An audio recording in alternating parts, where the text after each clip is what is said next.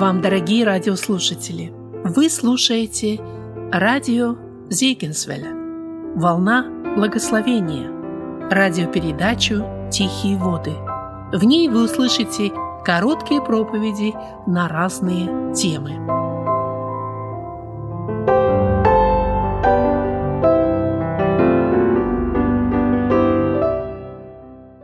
Второе послание Коринфянам, 5 глава, 15 стих. «А Христос за всех умер, чтобы живущие уже не для себя жили, но для умершего за них и воскресшего». Друзья, вот это и подобные места Священного Писания – это важнейшая тема Библии. Здесь все Евангелие, здесь настоящее полное Евангелие. Иисус Христос умер для того, чтобы э, живущие жили уже не для себя – но для умершего и воскресшего. Две обязательные части Евангелия. Первая часть – Божье дело, которое совершил Христос на кресте. Это приход Господа на землю, это великая жертва, святая драгоценная кровь за грехи людей, спасение от вечного проклятия и ада.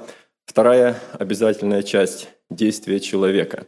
Живущие уже должны жить не для себя, но для умершего и воскресшего. Без обеих этих частей Евангелие недействительно. Братья и сестры, очень хорошо, что в наших церквах мы трепетно и благоговейно относимся к вечере Господней. Очень хорошо, что мы э, приходим сюда, смиряем свои сердца, поем песни о страданиях Христа, что с благоговением участвуем в заповеди, но это еще не все. Братья и сестры, этого недостаточно. Э, если человек верует в жертву Христа, участвует в преломлении, но живет своей жизнью, живет для себя, этот человек еще не уверовал в Евангелие. Это то, о чем апостол Павел говорит, тщетно уверовали. Это вера, которая не поможет. Однажды в России зимой произошел такой случай. В отделение полиции ночью стучится бомж. Полицейский открывает двери, стоит по пояс раздетый бомж, в руке у него какая-то грязная куртка, какой-то сверток. Первым делом он хотел прогнать этого бомжа. А, оказалось, что в свертке ребенок. Грудной ребенок нашел его в мусорном баке, шел какое-то время пешком в сильный мороз, а, постучался в отделение полиции, его там приняли, напоили чаем, приодели, накормили. И об этом, об этом говорили, люди восхищались даже поступком вот этого человека. А, друзья, если поступок вот такого падшего, уже ничтожного человека – благородный поступок вызывает вот такое восхищение и благодарность и удивление.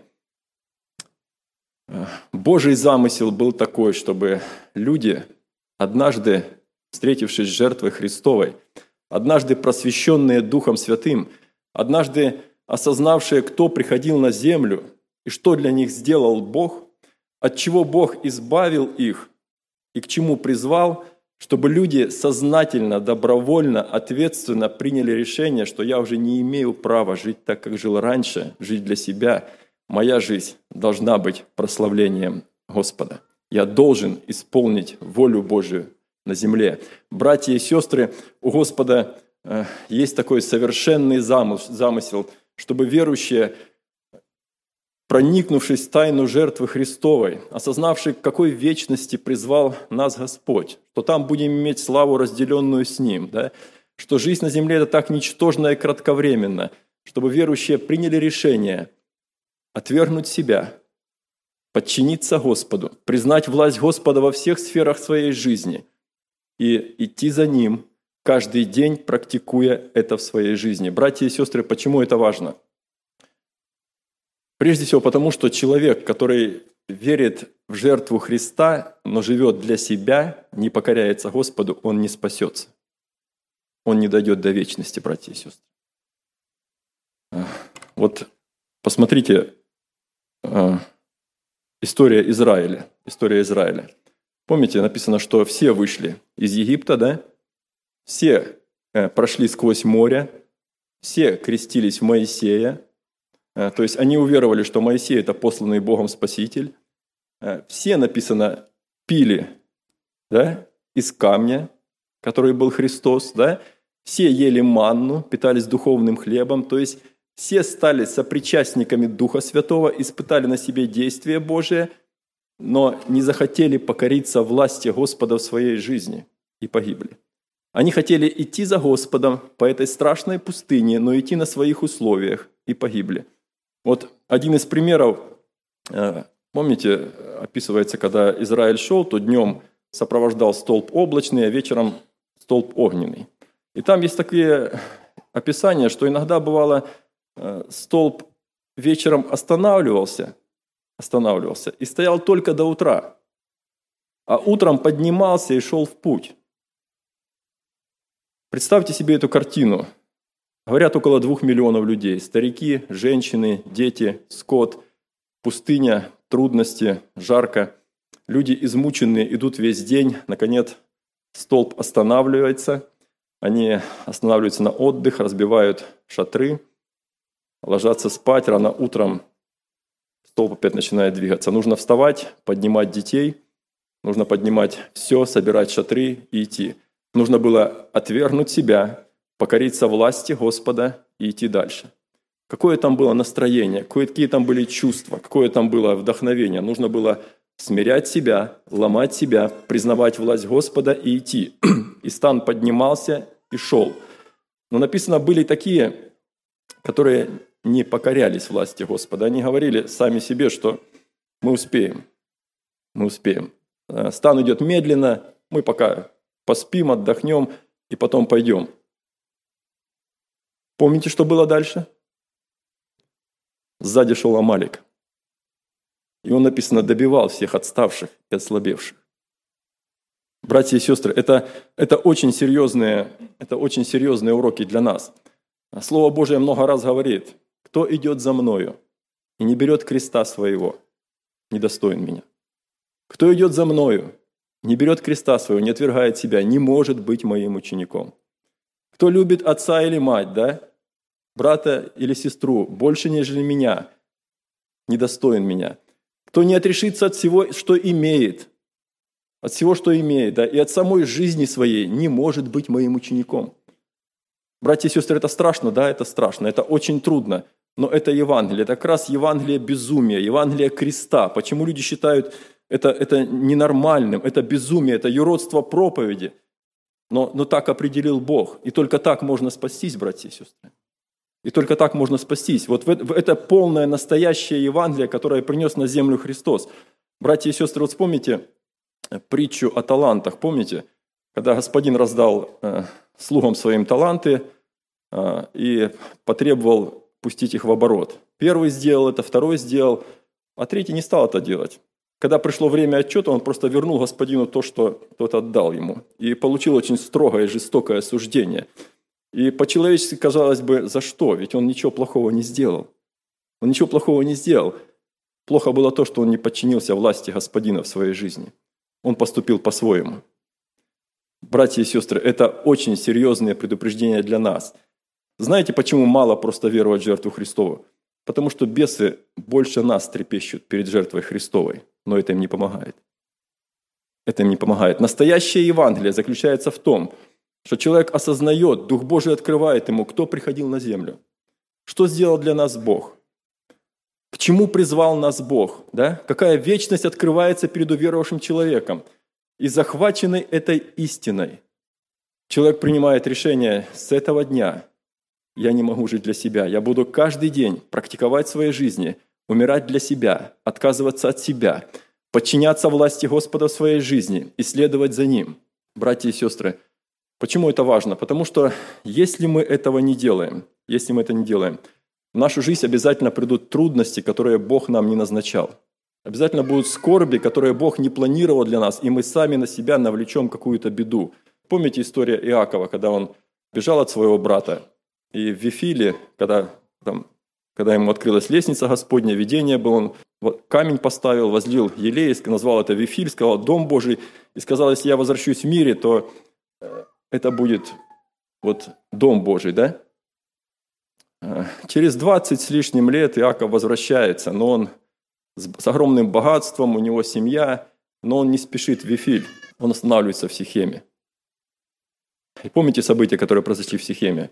Страшная трагедия в жизни Дины, Иаков вынужден уходить оттуда. Бог говорит, иди в Вифиль. Бог ждал его в Вифиле. Если бы Иаков сразу пошел в Вифиль, братья и сестры, 34 главы бы «Бытие» не было. И тех бед, которые испытал Иаков, не было бы, если бы он сразу покорился воле Божией в своей жизни. Есть одна очень сложная такая тема, очень серьезная и важная. Я буду говорить о ней осторожно, но говорить о ней надо, братья и сестры. Э, пятая глава пророка Исаии. Э, помните э, притча о винограднике? Человек, господин, насадил виноградник, очистил землю, насадил виноградник, посадил благородную виноградную лозу, ждал, окружил ограда ее, забор поставил, ждал, что принесет добрые плоды, а принесла дикие ягоды. И помните, господин говорит, почему, когда я ждал, что она принесет добрые плоды, она принесла дикие ягоды. И вот что я сделаю. Говорит, я отниму ограду от моего виноградника, и он будет разрушая. Братья и сестры, у меня пятеро детей. Четверо из них члены церкви, меньшему 12 лет. Знаете, я очень много неправильно делал в воспитании детей. Я очень много ошибок делал, и о многом сожалею. И я прекрасно понимаю, что то, что мои дети верующие и служат Богу, это только потому, что Бог не отнял ограды своей от моих детей и от моего дома. Я это прекрасно понимаю, что если Бог отнимет ограду свою, отнимет ограду, то даже членство в церкви им не поможет. Братья и сестры, посмотрите картину наших дней. Репцентры заполнены детьми верующих родителей. Их прадеды и деды умирали в тюрьмах за Евангелие, показали всему миру удивительный пример верности Богу. Весь мир восхищался нашими праотцами – их внуки и правнуки находятся в зависимости страшных пороков. И мне кажется, ситуация намного сложнее, э, чем недостатки воспитания. Ситуация намного серьезней. Мне кажется, что Бог отнимает ограду. Братья и сестры, это очень серьезно. Есть общая воля Божия. Есть общая воля Божия. Э, Бог хочет, чтобы все люди спаслись. Э, Бог хочет, чтобы дети почитали родителей. Это общая воля Божья для всех. Есть персональная воля Божья, личная воля Божья в отношении меня и вас. В этот период времени, на этом месте, где я живу, с моими способностями, Бог ждет от меня какого-то служения. Бог что-то определил для меня. Если я, зная волю Божию, упорно противлюсь ей, не покоряюсь воле Божьей, не позволяю Богу сломать себя – не позволяю Господу быть господином всех сфер моей жизни, если я сам себе определяю ценности жизни, как жить и где жить, как расходовать время, средства, как, как, как вообще смотреть на все окружающее, может наступить момент, когда Господь может прогневаться на человека и отнять свою ограду, и тогда уже ничего не поможет. Тогда хоть какие семинары проводите, хоть какие беседы, ничего не поможет. Помните, ну вот чтобы понятно было, у каждого из нас есть, у многих из нас есть дома и небольшой участок земли, да? И они огорожены забором. Я вот так представляю, братья и сестры, наши усилия в воспитании детей, это процентов может быть 5-10, а процентов 90 этого забора – это Божья ограда. Это защита Божья. И если, помните, если Господь? Не сохранит города, напрасно трудятся строящие его, да? Если Господь, напрасно, напрасно бодрствует страж, если Господь? Не созиждет дома, напрасно трудятся строящие его. Нужно трудиться, нужно хранить, нужно прилагать массу усилий, но мы должны, должны понимать, что это малый процент для того, чтобы наши дети, наши внуки остались с Господом. Нужна Божья защита, нужна Божья милость, нужна Божья ограда. Помните, Э, дьявол сказал Господу об Иове, не ты ли оградил его? Не ты ли? Отними. Он знал, знал, что надо. Отними ограду. Отними ограду. Помните, Иеремия описывает разрушение Иерусалима, он говорит, «Э, не верили цари земли и все живущие во вселенной, что Иерусалим будет взят. Ну, кто был в Иерусалиме, вы видели, на какой горе он находится, да? Какое важное стратегическое положение у города – неприступная, казалось бы, крепость. И он говорит, что люди не верили но отнял ограду Бог, и город разрушили. Братья и сестры, это очень серьезно. Если я знаю волю Божию, но живу жизнью для себя, не отвергаю себя, не покоряюсь Господу, не признаю власть Господа в своей жизни, может произойти нечто страшное. Бог может отнять ограду. Друзья, Бог может отнять ограду от нашего бизнеса. Итак, человек вроде работает с утра до вечера, а успеха нету. Когда-то Миронов пел, вроде не бездельники могли бы жить, да? Вроде умный человек мог бы и старается, и, и, а ничего не получается. Бог отнимает ограду. Молодежь, Бог может отнять ограду от ваших чувств. Вот те, которые еще живут с родителями, э, для вас первая власть вашей жизни, власть Господа – это родители. Когда человек не покоряется родителям, говорят, не встречайся с этим мальчиком, а я буду встречаться. Не, не встречайся с этой девушкой, а я буду встречаться. Бог может прогневаться и отнять ограду от вашего сердца, и вы полюбите не того, кого нужно, и потом поймете, что вы не того человека полюбили, с кем нужно было прожить жизнь. И он, и он сломает вам жизнь, этот человек. И он сломает вам жизнь. И, и вина будет не в том, что человек плохой попался, а в том, что вы не покорились власти Господа. И Бог отнял ограду, и эти чувства были от лукавого, от дьявола, и они помрачили разум, и человек, думая, что действует правильно, нажил себе беду. Нажил себе беду. Братья и сестры, Бог может отнять ограду от церкви. Если церковь не исполняет то, что Бог определил ей, Бог может отнять ограду. И посмотришь, хорошие братья, зрелые, духовные, а церковь разрушается, а мира нету. А мира нету. Почему? Что в отношении воли Божьей? Как в отношении покорности Господу? Безусловное исполнение Его плана. Братья и сестры, мы вспоминаем сегодня, мы вспоминаем сегодня жертву Христову. знаете, на земле ни у кого не будет так, что исполнятся все свои мечты. Обязательно будут какие-то трудности. У кого-то будут проблемы со здоровьем, у кого-то еще какие-то проблемы. У нас в церкви есть брат, молодая семья, недавно совсем пришли в церковь, 33 года, он воевал в Чечне, был ранен. И болен очень тяжелой болезнью. Не знаю, как она называется. А, иммунитет поедает собственный организм. Его иммунитет, который должен защищать организм, работает против организма. И очень сильно болеет, и нет лекарства этой болезни. Он очень долго и мучительно боролся, он переживает за это. Мы молились несколько раз с помазанием, с возложением рук. Бог не исцеляет. Тогда братья сказали ему, Сергей, это твой крест. Прими совершенную волю Божию в своей жизни. И он говорит, я принял решение сейчас больше никому не рассказывать о своей болезни. Я принял решение покориться Богу и прославить Бога вот в этой болезни, так как есть. Братья и сестры, у кого-то никогда не будет хорошей семьи, о которой мечтал на земле. И знаете, Бог не дал нам семью для счастья на земле. Бог сказал, что будет переживание, будут скорби. И бывает такое, что враги человеку домашние его, Бог дал для счастья себя, для утешения, для радости, Бог себя дал. И вопрос не в том, чтобы о чем-то мечтать или что-то сделать, чтобы как-то более-менее счастливым себя чувствовать. Вопрос о том, чтобы позволить Богу сломать себя, покориться Богу, подчиниться, нести свой крест вот, и выполнить волю Божию. Вопрос стоит в этом, братья и сестры. Вопрос стоит в этом – знаете, э, все-таки э, Евангелие это, – это добрая весть, это весть надежды. И э, почему важно все-таки вот выполнение второй части? Потому что когда человек отвергает себя, покоряется Богу, знаете, что начинает? Тогда приходит радость от Господа в жизни человека. Когда человек учится каждый день в своей жизни, признает власть Господа в своей жизни, тогда все, что происходит в нашей жизни, происходит по воле Божьей.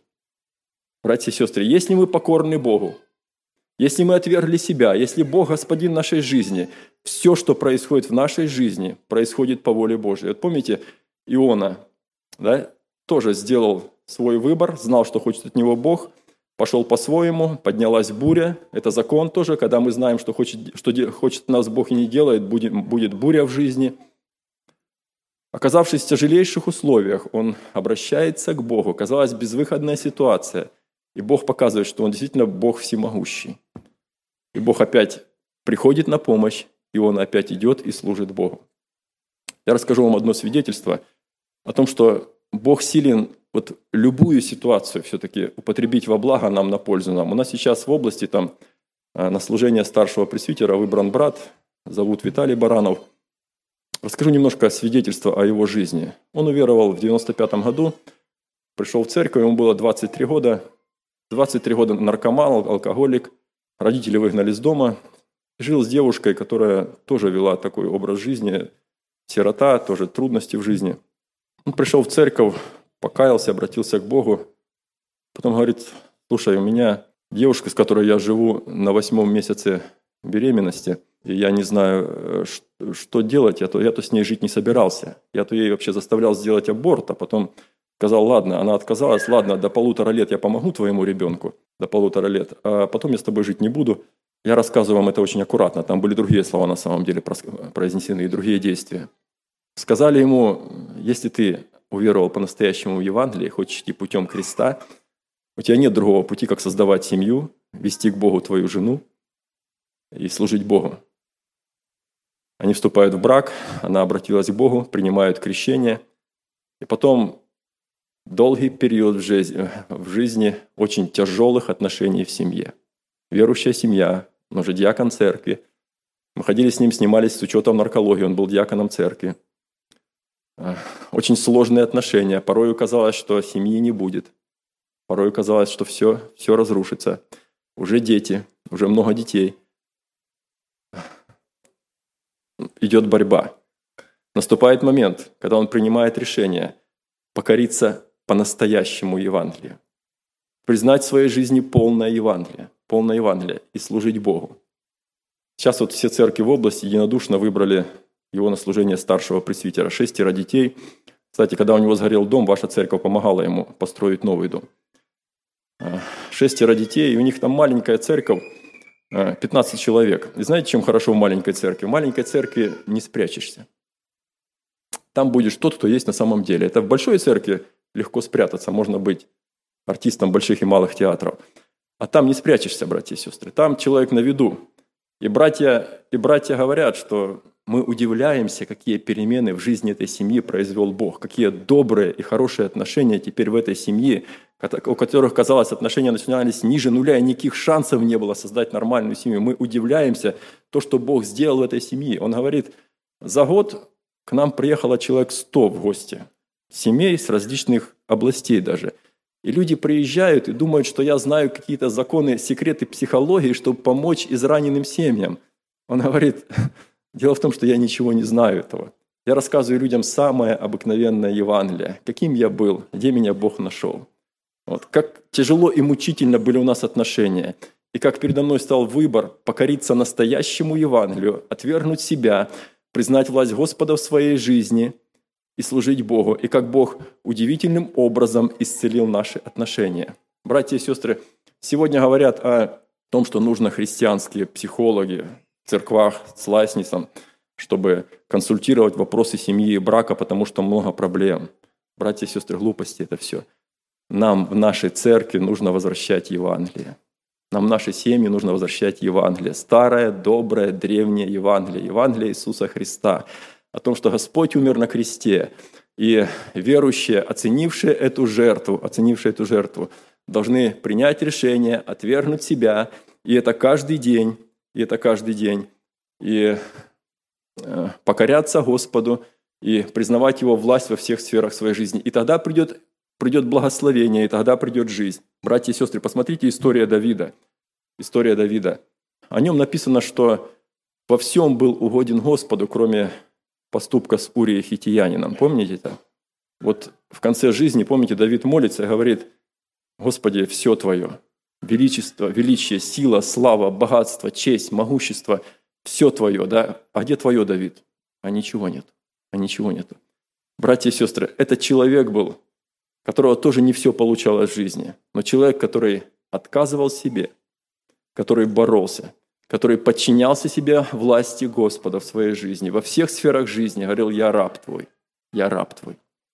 Братья и сестры, помните в древности рабы, рабы, Раб не имел права на личную жизнь. Раб не имел права на свое мнение. У раба не было ничего. Его обязанности права было слушаться господина и выполнять то, что делает господин. Это безумие, да. Это сложно, да. Братья и сестры, но это, это Евангелие. Это Евангелие. Господь говорит, если ты понял Евангелие, Ты должен отвергнуть себя, признать власть надо мною в твоей жизни. Это принесет благословение в твою жизнь. Это принесет благословение. Мы сегодня будем участвовать в вечере Господней. Вечере Господней. Перед нами пример Господа, братья и сестры. Пример Господа, который пришел на землю, ходил в человеческом теле, и который вот совершил такой подвиг креста, написано, смирил себя, был послушен до смерти и смерти крестной. И мы читаем о том, что тоже была мучительная борьба, вот, но он подчинился воле Небесного Отца. знаете, я думаю о том, что само нахождение среди нас, людей, для Него святого, перед которыми трепетали ангелы, было, было непостижимым уже испытанием и трудностью. Вот когда здесь начинался репцентр, вы помните, сколько мусору было там на этой проперти? Там было для нормального человека это просто омерзительно и трудно было там находиться. Да? Столько нечистот, столько всякой мерзости, всякого, всякого хлама, мусора. Я думаю, что вот для Господа находиться среди нас, даже самых порядочных людей, было что-то подобное. Было подобное. Перед Ним трепетали ангелы, перед Ним закрывают лица от Его славы и святости. Тем не менее, была воля Небесного Отца. Была воля Небесного Отца. Он покорился ей. И мучительным борением, да, молясь, капли крови падали как пот, подчинил и был послушен даже до смерти и смерти крестной. Братья и сестры, мы будем сегодня участвовать в вечере Господней. Что у нас со второй частью Евангелия? Как у нас с несением креста? Как у нас с отвержением себя? Без этого ничего не получится. Не будет благословения на земле, будет разрушение, братья и сестры. Не будет радости от христианства, потому что настоящее Евангелие приносит радость. Это то, о чем Христос говорит, что это благо, это делает человека счастливым, потому что радость приходит от Господа. Когда человек покорный Богу, тогда все, что в его жизни происходит, самые трудные ситуации, самые сложные, самые непонятные, человек понимает, Бог ведет меня своим путем. И тогда радость от Господа приходит его. И, конечно же, будет вечность, братья и сестры.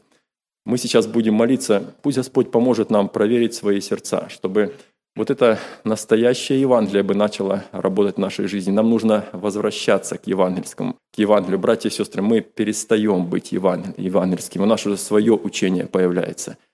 Веровать в жертву Христову и жить так, как хочу, так, как считает нужным. Господь этому не учил. Христос Иисус умер на кресте, чтобы верующие уже не для себя жили, но для умершего и воскресшего. Пусть благословит нас Бог и поможет.